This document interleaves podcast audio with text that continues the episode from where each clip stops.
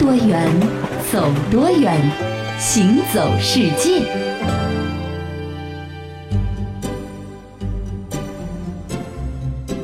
行走世界，大家好，我是一轮。各位好，我是贾云。这个上周呢，上海是经历了一次非常极端的低温天气啊，嗯这个几十年来罕见。是然后呢，所有的人都瞬间啊，有一种进入冰冻模式，变成了冰棍的感觉了。对，生活在上海这块区域的人呢，还是挺幸福的，嗯因为你一年当中，即便是遇到极端寒冷的天气，它也不会有很长的时间，也就这么一个礼拜几最多了。几天，对不对？这个意思一下就过去了。是，各位可能难以想象，如果说有这么一些人，他常年生活在北极或者北极附近的话，嗯那这个生活可能我们普通人是完全无法想象的。这个前几天啊，这个低温的时候，我注意到有一个这个呃天气的一个新闻啊，说在这个东北地区有些地方的最低气温达到了零下四十几度、零下五十度，甚至于。那么你想，在这个北极地区啊，纬度更高，会不会这个天气更加的寒冷啊？这怎么过日子啊？对，有一种特殊的人群是啊，他们呢是属于世世代代呢就是居住在北极圈的附近，是啊、是当地的可以说是土著人了，嗯嗯啊，爱斯基摩人。是没错。那么说到爱斯基摩人呢，我第一个这个反应，你知道是什么吗？就是他们的住的这个屋子。不过冰屋子啊，其实并不是说所有的爱斯基摩人一年四季都会住住在里面，哦它只是少部分的，就是说居住在北极圈里面的，嗯嗯没有办法取到木头或者其他材料的话呢，会住在冰屋里面。而且建造冰屋啊，是一个非常非常高难度的工作，是你必须准确的去算好每一块冰怎么样的摆放。爱斯基摩人当地孩子如果想学会造冰屋的这个过程的话，能可能啊得花费几年的时间。就不是说把雪堆起来就能够造成冰屋子的，对吧？对，啊。那说到爱斯基摩这个词汇呢，其实是本来呢是北美洲的印第安人啊给他们起的，嗯。啊，意思呢就是吃生肉的人。哦。啊，呃，因为这个历史上啊，印第安人和爱斯基摩人呢常常会有一些的冲突和矛盾，嗯。印第安人显然就不太喜欢爱斯基摩人，所以就给他们起了一个可以说是略带嘲讽的词汇嘛。是是。那爱斯基摩人呢也并不喜欢印第安人给他们起的这个爱吃生肉的人的这个名字就，感觉很土、很野蛮。对，所以爱斯基摩人自己把自己叫做什么呢？叫做因纽特，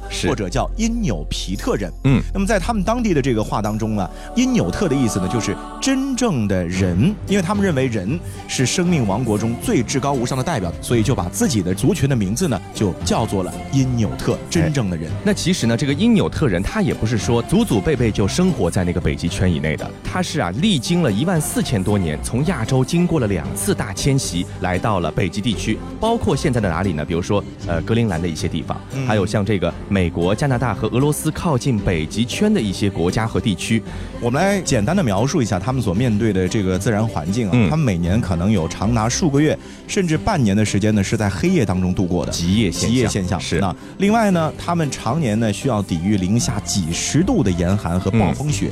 那么接着问题就来了，嗯因纽特人为什么至今仍然保持着吃生肉的古老习俗呢？说到因纽特人吃生肉的原因，和他们所身处的环境有着很大的关系。在极地环境中，大自然能提供给因纽特人的食用类植物非常有限，所以在一年大部分的时间里，因纽特人都必须靠打猎维持生计。北极那样的极地环境，打猎追逐非常的耗费体力，持续几个甚至十几个小时的奔波，让人早就到了生理极限。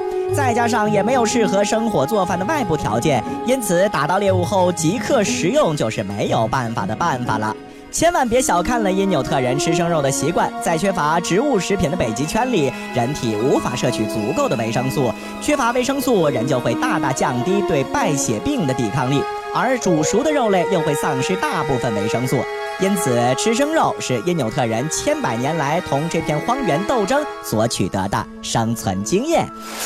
那看来这个吃生肉啊，还真的是很有历史啊，而且还有很多的吃法。因纽特人有一个特别奇怪的一个饮食习惯，就是西方人有一些吃的这个奶酪啊，中国人是吃不惯的，因为异味儿特别大，甚至有点臭的这个感觉。对对对那么因纽特人也喜欢有这种陈腐味道的一些食物，比如说他喜欢把这个脂油放到有陈腐的味道的这个时候，好像有点瓦它了，再去吃它。哎呦，听上去就很奇怪。那么因纽特人甚至会把生肉和动物的脂油放在一起，把这个脂油呢也可以放在太阳下晒几天，加快它腐化的过程。这其实也没有什么不好理解的，就跟宁波人也喜欢吃以臭味为主的食物一样，臭冬瓜。对，而且呢，其实很多臭味的食物里面氨基酸的含量啊，可能还是普通食物的好多倍了。嗯。Hey boy，什么？看见什么？吃什么？Hey girls，等什么？吃坏好过没吃过？Everybody，什么？前面那个好香哦。那我们前面呢是和大家来聊了一聊常年啊生活在极地的这样的一群非常坚毅果敢的人类，因纽他们是因纽特人。对，那说到环境呢，我想很多人都会觉得以大海为生的人呢，一般感觉还是比较的舒适啊。尤其在东南亚的这些海岛上生活呢，嗯你会感觉到那里本来就是旅游胜地，嗯对吧？一年四季这个如沐春风，是吧？温度都挺适宜的。而且也不缺吃不缺穿的。对，所以生活在那里呢，应该是无忧无虑的。是那接着呢，咱们要继续给大家来介绍这样的一群人，就是嗯他们从来就不生活在陆地上，而是以大海为家。平时啊，有的时候去海滨旅游度假还行，如果天天飘在海上，那种感觉好像也太奇怪了一点吧？在美丽的太平洋，就有这样的一群世世代代就在海上为生的巴瑶族人啊。嗯他们一辈子的时间呢，基本上就是在大海当中度过的，几乎不会踏上陆地，所以他们呢也被外界起了一个非常有意思的称呼，叫做海上牧民啊，哦就是住在海上的游牧民族。是，数百年来呢，他们就生活在菲律宾、马来西亚和印度尼西亚之间的这片海域当中。相传很久以前，马来西亚柔佛州的公主在一次洪灾中被冲走了。报！报告陛下，柔佛州突发洪水。什么？怎么早不发晚不发，偏偏这个时候发洪水？我的公主还在那里呢，她怎么样？没事吧？回回禀陛下，这事出突然，公主她她被洪水卷走了。什么？苍天呐，大地呀，老天，你为何要如此待我？来人呐，给我即刻出发去柔国州寻找公主的下落。我活要见人，死要见尸。找不到的话，都别给我回来了，滚！通通给我滚！国王沉浸在丧女的悲痛中，便派部下出海寻找，并下令他们不找到公主就不许回来。唉，这公主人都被洪水冲走了，可叫我们去哪里找呀？行啦，你也就别叹气了。谁让咱们时运不济，正巧赶上这档子事儿呢？硬着头皮找吧。一晃，一个月过去了，又一晃，一年过去了，再一晃，已经是找寻公主下落的第十个年头了。大哥呀，都十年了，这公主看来是找不到了。唉，找不到公主，咱们可交不了差呀，只能这么飘啊飘啊，以大海为家了。那些奉命寻找公主的人，因为找不到公主而无法回宫，被迫一直漂流在海上。这便是巴瑶族们的祖先。那随着时间的流逝啊，巴瑶族人呢，其实也已经很好的能够适应了海上的生活啊。哎他们每一个人都是自由潜水高手，哦能够徒手潜到水下三十米甚至是更深的海域里面啊，捕深海鱼。巴瑶族人呢还会自制潜水眼镜，他们手工呢雕刻木质的护目镜的骨架，嗯然后呢在其中呢再镶进这个玻璃镜片。哦啊，反正就是挺粗糙的那种原始型的是眼镜啊，戴着，然后呢手里拿一个轮胎橡胶啊、废金属啊、船骨啊啊做成的废品鱼叉，哎是就进去捕鱼了。对那，那因为潜水呢是巴瑶人每天必须的生活。导致啊，他们必须做出一些牺牲。嗯什么牺牲呢？就是在很小的时候，他们就会故意的戳穿自己的耳骨膜。为什么啊？潜水的时候，如果你耳骨膜一直存在的话呢，你会感觉到就是压力非常的大。哦，这不光是潜水，咱们游泳的时候都会有这种体会。对，那如果戳穿了之后呢，潜水之后啊，你就不会再感到这些痛苦了。哦，但是呢，这也有副作用，就是很多巴瑶族人的老年人啊听力都不太好，可能也是因为这个耳骨膜被从小刺穿了的缘故。对，就是说这个人工的这个鼓膜穿刺了，对不对？嗯，不过呢，这个近几年啊，这巴瑶族的生活呢，它受到了很大的影响啊，延续了几世纪的生活方式呢，可能会有威胁。一方面，因为你看这个世代在海上漂泊啊，巴瑶族和周边国家的边界冲突呢越发尖锐。你说它是以大海为家的，本来就没有国的概念，对不对嗯？它飘到哪儿算哪儿。那么还有啊，近几年印尼政府呢也是不断的施压，迫使他们在海边浅水区盖一些吊脚楼来居住，得上岸，对吧？那么甚至呢直接上岸生活。生活在船上的巴瑶人呢是越来越少了。另一方面，这八瑶人呢不可持续的捕鱼方式呢，也在阻绝自己的后路。那以往呢，用这个传统的渔具来捕鱼的巴瑶人呢，为了提高捕捉鱼虾的数量和成功率，开始怎么样呢？用这个火药去炸。哦这就和我们在这个荷塘里面用什么雷管炸鱼炸鱼一样。虽然说你一下子能够捕到很多鱼，但是这个对于生态环境的这个毁灭是非常的厉害的。不过呢，也值得庆幸的是什么呢？现在事情也在发生变化了啊。嗯世界自然基金会和保护国际等等的这个慈善机构呢，正在努力的帮助巴瑶族人啊进行海洋管理规划，通过设立禁渔区和回归传统捕鱼方式呢，来保护海洋渔业的可持续性。那当然了，这样的规划如果想要在当地成功实施的话呢，还不能够离开巴瑶人的合作。是，但是我相信，总归有一天，这海上牧民呢，他们会移居到陆地上，过上和所有人都一样的美好安稳的日子。小时候，妈妈对我讲，大海就是我故乡，海边出生，海里成长。大海呀，大海，是我生活的地方。海风吹，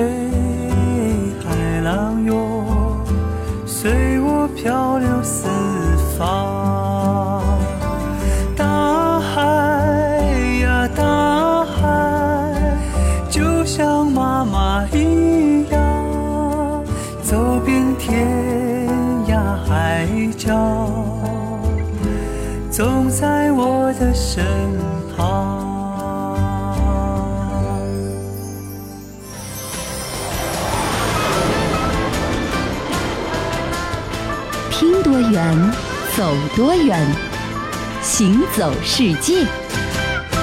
欢迎继续回到《行走世界》，大家好，我是一轮。各位好，我是贾云。那贾老师啊，你看我们前面嗯和大家分享了两种非常有意思的人类啊，一种呢是常年生活在北极圈附近，是吧？嗯还有一种呢是常年的漂在海洋上，就是以大海为家了。不过你刚才说这两种有意思的生活方式，我觉得有什么意思啊？你看看，一个是这么冷的地方，极地环境，还有一个是整天漂泊大海环境，咱不能好好的在陆地上待着吗？呃，当然可以了。不过说到在陆地上人类的生活方式呢，其实也是多种多样的啊。嗯你比如说北方的话呢，一般是以游牧为主，对吧？那么南方的话呢，就可能是以农耕为主了。嗯对那说到这个游牧民族呢，我觉得挺有意思的。为什么呢？因为从小呢，很多影视剧里面对他们都有很多的表现啊，嗯他们的服饰、他们的生活习惯和我们呢，其实是有着很大的差异的。对那其中给人印象最深刻的是什么呢？其实就是他们的生活当中的一个必需品。这个必需品呢，可能在我们看来，我们小时候喝的多，但是他们呢，可能就是从小到大，甚至当水喝了，哦，就是奶制品嘛。奶制品。哎，呃，我们在中国的很多地方，就是一些以放牧为主的这些地方，比如内蒙古，对不对？对青海、西藏有些地方，牧场呢是非常非常重要的生活来源和收入来源。那么，比如说这个牛奶啊、羊奶啊这些东西，就成了它的生活必需品了。它不但是当水喝，到了冬天的时候把它做成奶酪，还是非常好的补充营养和热量的一个途径。对。不过贾老师，你知道吗？其实啊，你想要从小到大一直喝牛奶，能够成功吸收吧，这还不是所有人都能做到的，还不能做到啊！这需要天赋。哎呦，这要什么天赋啊？这只要能够喝水的人，他一定能喝奶吗？那还真不是这样啊我不知道很多人会不会有这样的感觉啊，就是小时候喝牛奶吧，这个挺健康的，主哎要成长。是，可是突然有一天，比如说在你大概二十多岁、三十多岁的有一天啊，嗯，你忽然发现了，怎么一喝牛奶这肚子就不舒服，这个好像还挺常见的。要么胀气啊，甚至会有一些轻微腹泻的症状。这是不是你喝的生牛奶不是很干净，没消毒过？其实这种现象是什么呢？就是乳糖不耐受。哦，听说过。很简单的意思就是说，你的这个肠道对于牛奶当中的这个乳糖呢，存在着消化障碍，所以会导致你的这个肠道胀气啊、啊痉挛啊，甚至是腹泻。哦啊，那对于大多数的哺乳动物，包括我们人类来说啊，嗯你从一出生开始到十五岁呢，对于奶当中的这个乳糖的分解能力呢是比较强的，哎都能够很好的吸收掉。是啊，然后呢，一过了十五岁之后啊，你对于乳糖的这个分解能力就开始往下走了。哦，我们成年人体内的乳糖酶的活性水平大概只有婴儿的百分之十左右。所以说孩子喝牛奶一点问题都没有，对不对？嗯到了大人反而会出现这个肚子不舒服的现象。对，而且因为不同的饮食习惯还有环境，这个乳糖不耐受啊，也存在着非常有意思的种族差异。种族差异，不同地方的人还不一样。比如说白种人，哎尤其是生活在在北欧的这个人群啊，是它发生乳糖不耐受的概率呢，在全球的比例是最低的。呃，其次呢是中欧地区和美国的白人啊，嗯呃，有百分之九到二十左右的这个比例呢是不能消化，其他人都能消化。是接下来呢是印度的北方地区，嗯，那么最最不能够消化乳糖的就是亚洲的东部和南部地区。就咱们这儿，患有乳糖不耐受的概率大概是多少呢？百分之九十以上。就是说大部分人到了这个成年人以后就不能吃牛奶了。其实这个说到喝牛奶啊，还真就不是咱们天然的天赋，是一种进化的产物、啊。是综合来看呢，科学统计显示啊，世界上有超过三分之二的人呢是缺乏乳糖酶的，也就是说这个乳糖不耐受的。嗯那么那些不缺乏乳糖酶的人呢，大都是生活在大草原上的牧民的后代。你看，这是有遗传基因的。大约在一万多年前呢，中东开始了一场新石器革命。这个经济模式由传统的这个狩猎打猎，转向了依靠农牧业的这样的一个方是。那么由此呢，也开启了人类捕捉并且饲养牛羊这些动物，并且获取乳制品来源这样的一个生活方式。那么那个时候的所有的成年人类都还没有进化出可以有效分解奶制品中大量乳糖的基因来，这也是有一个过程的。那古代放牧者呢，一定是找到了可以降低牛奶中乳糖含量的办法，比如说把这个鲜奶做成奶酪或者酸奶，你吃下去就没问题了，嗯对不对？后来呢，随着时间的推移，那些经常食用乳制品的人们呢，逐渐逐渐的进化出了可以分解乳糖的这种耐受基因。是的，那后来呢？随着中东的文化啊，新石器文化进入了欧洲呢，耕种和放牧技术呢，也使得啊，就是带有乳糖耐受基因的人的竞争力呢，和当地的猎人的后代相比呢，就更胜一筹了。哦啊啊，由此呢，欧洲也开始由南向北刮起了乳糖耐受基因的旋风。我觉得这啊很好理解。你想吃得好，睡得好，身体也好，对不对？如果你这个不能吃，那个不能吃，你一定营养不均衡，一定打仗打不过别人，对吧？那现在在欧洲呢也非常有意思啊，嗯就是说欧洲的南部啊，可能它的这个乳糖的耐受性呢相对来说比较罕见一点。哦，你比如说在希腊、土耳其当中呢，你可能大多数人吃牛奶还是会有一点问题的。是但是在欧洲北部，像英国啊、法国北部啊、德国还有北欧呢，基本上百分之九十以上的成年人都是能够很好的消化牛奶的。是这么来看的话呢，就能够感受到了，可能英国、法国北部、德国啊、北欧的人呢，都是牧民啊、游牧的后代。嗯南方呢，可能是以农民为主了。是所以完全不同的两种基因就产生了。是。冲一杯热牛奶，冲掉我所有的不安，这要让你喜欢，为你耍呆呆的浪漫。冲一杯热牛奶，冲掉所有无聊伪装，让我们正式介绍一段感。好，那刚才说到了这个牛奶呢，是一种非常原始也是非常重要的人类的饮料。嗯但是现在呢，很多人没法喝，那我怎么办呢？就总得有一些饮料来补充我生活中的一些乏味的地方。你比如说牛奶是很古老的饮料，我们中国人呢，茶是很古老的饮料，对对不对对对对还有什么呢？像可可，它也是一种很古老的饮料。是的，嗯那说到可可呢，很多人可能一下子还没反应过来啊。嗯，其实这个可可呢，现在所有的人我觉得都应该吃过了。为什么呢？因为它是巧克力的原料。巧克力就是可可做的，是吧？没错啊那。巧克力呢，其实自打它问世以来，就一直是非常受欢迎的一种甜品。对不过呢，今天啊，当我们所有的人都在尽情的享受着巧克力带来的甜美的时候呢，很少有人会把它同阿兹特克，就是现在的墨西哥人联系起来。嗯啊，更没有多少人会知道它的前世今生。嗯，说到这个巧克力的发现啊，还得说到一个西班牙人卡特。一五一九年的时候呢，正是这个敢于冒险的征服者，带着几百个人马来到了阿兹特克，也就是现在墨西哥，嗯淘金啊。当他们踏上那片土地的时候呢，首先是被那里的文明给震撼到了，嗯啊，完全不同于他们欧洲文明的另一种古代文明。另外呢，在阿兹特克的文化当中，最吸引这些冒险家的是他在国王举办的奢侈酒会上所品尝到的一种神奇的饮料，叫做苦水。苦的水，苦的水啊一般来说，我们都是以为啊，这个苦的东西总是不太好喝的，对不对？但是你看这个神奇饮料苦水呢，却是只有国王还有上层的贵族才可以享用的滋补饮料。那现在来看呢，这个苦水其实就是什么呢？可可粉冲泡的，对，啊，就是可可粉泡的水。是，那由于呢它珍贵无比，所以说可可豆啊曾经一度在当地被当作货币来使用啊。你看中国人以前用什么比较珍贵的东西当货币，像贝壳啊，对不对？啊龟甲啊，等等。对对对他们用可可豆来当货币。当时呢，十粒可可豆可以买回一只兔子，一百粒可可豆就可以买到一个奴隶哦。你想想看，多厉害！那阿兹特克政府呢，甚至还强制性的要求他们所统治的部落一律以交可可豆的方式来作为他们的税收。是的，这西班牙人呢也挺聪明的，在嗯看到了可可豆巨大的价值之后啊，他就有想法了。哎，首先呢，他是先回到西班牙，把这种饮料啊推荐给了西班牙皇室去品尝。嗯啊，其实，在卡特之前啊，哥伦布在发现美洲的时候呢，也带回过可可回去让大家尝，但是因为这个味道啊既苦又辣的，所以大家对它不感兴趣。哦但是卡特和他的前任哥伦布相比就聪明很多了。是他啊呃，根据欧洲人的喜好，在可可饮料中呢加入了糖和香料。嗯，所以说啊，这新的饮料就马上得到了西班牙贵族的喜欢，并且是备受赞誉。啊、嗯，那么西班牙政府呢，这也非常明智的着手在他的海外殖民地呢，开始大规模的推广种植可可了。嗯，这也就诞生了一项非常非常盈利的商业。而且这西班牙人还蔫儿坏，你知道吗？啊怎么了？就是他们自个儿啊享用着可可，不给别人知道。哎呦，那这个吃多子了。哎，吃豆子，这个西班牙人成功的把可可工艺啊向其他欧洲国家隐瞒了将近一百年。哎呦，最后还是一个西班牙僧侣不小心呢泄露了这个天机。是，那后来呢？西班牙公主呢还将这个可可豆啊作为订婚礼物送给了路易十四，来表示爱意。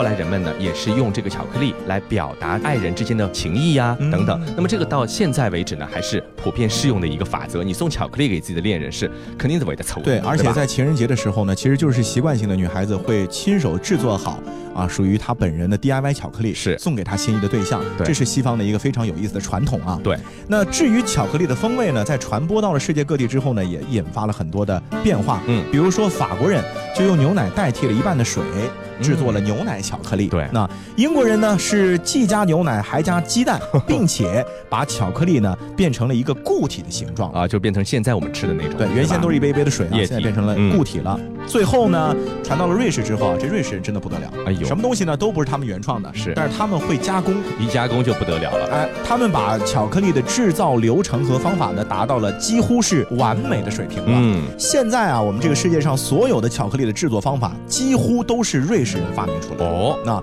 而且呢，瑞士人使巧克力呢从昂贵的奢侈品变成了大众都能够消费得起的普通的商品。嗯也正因为如此呢，瑞士就有了巧克力故乡的美誉。嗯现在我们吃的绝大部分的进口巧克力，可能它的产地都是瑞士。所以说现在呢，你去买巧克力的时候呢，你就知道可可和巧克力的关系是什么。有的时候我们说黑巧克力，可能它的可可含量是最高的，对不对？如果里面加了牛奶呢，会百分之七十啊，百分之五十啊，就根据你的口味不同来进行选择。好，那今天的节目到这里就和各位说再见了。我是一轮，我是贾云，感谢各位的收听，我们下期再见。拜拜。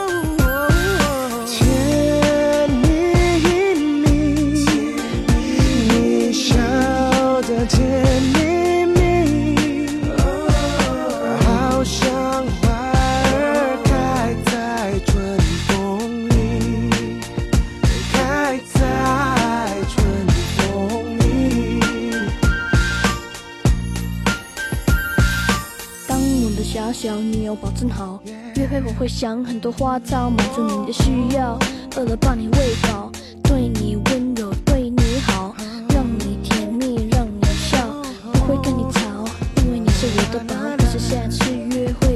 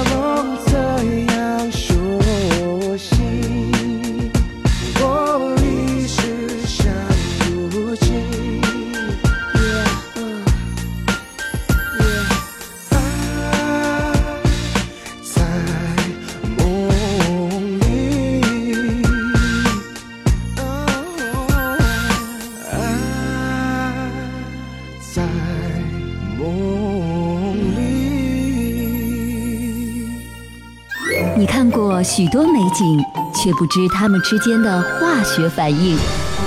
听威斯敏斯特的钟，英国王室爱喝的奇能红茶来自中国，爱吃辣的四川人遇见咖喱天堂的印度老兄，印度洋的鲸鱼在嬉戏，穿越蓝色海洋。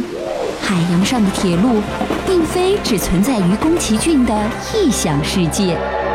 听多远，走多远，行走世界。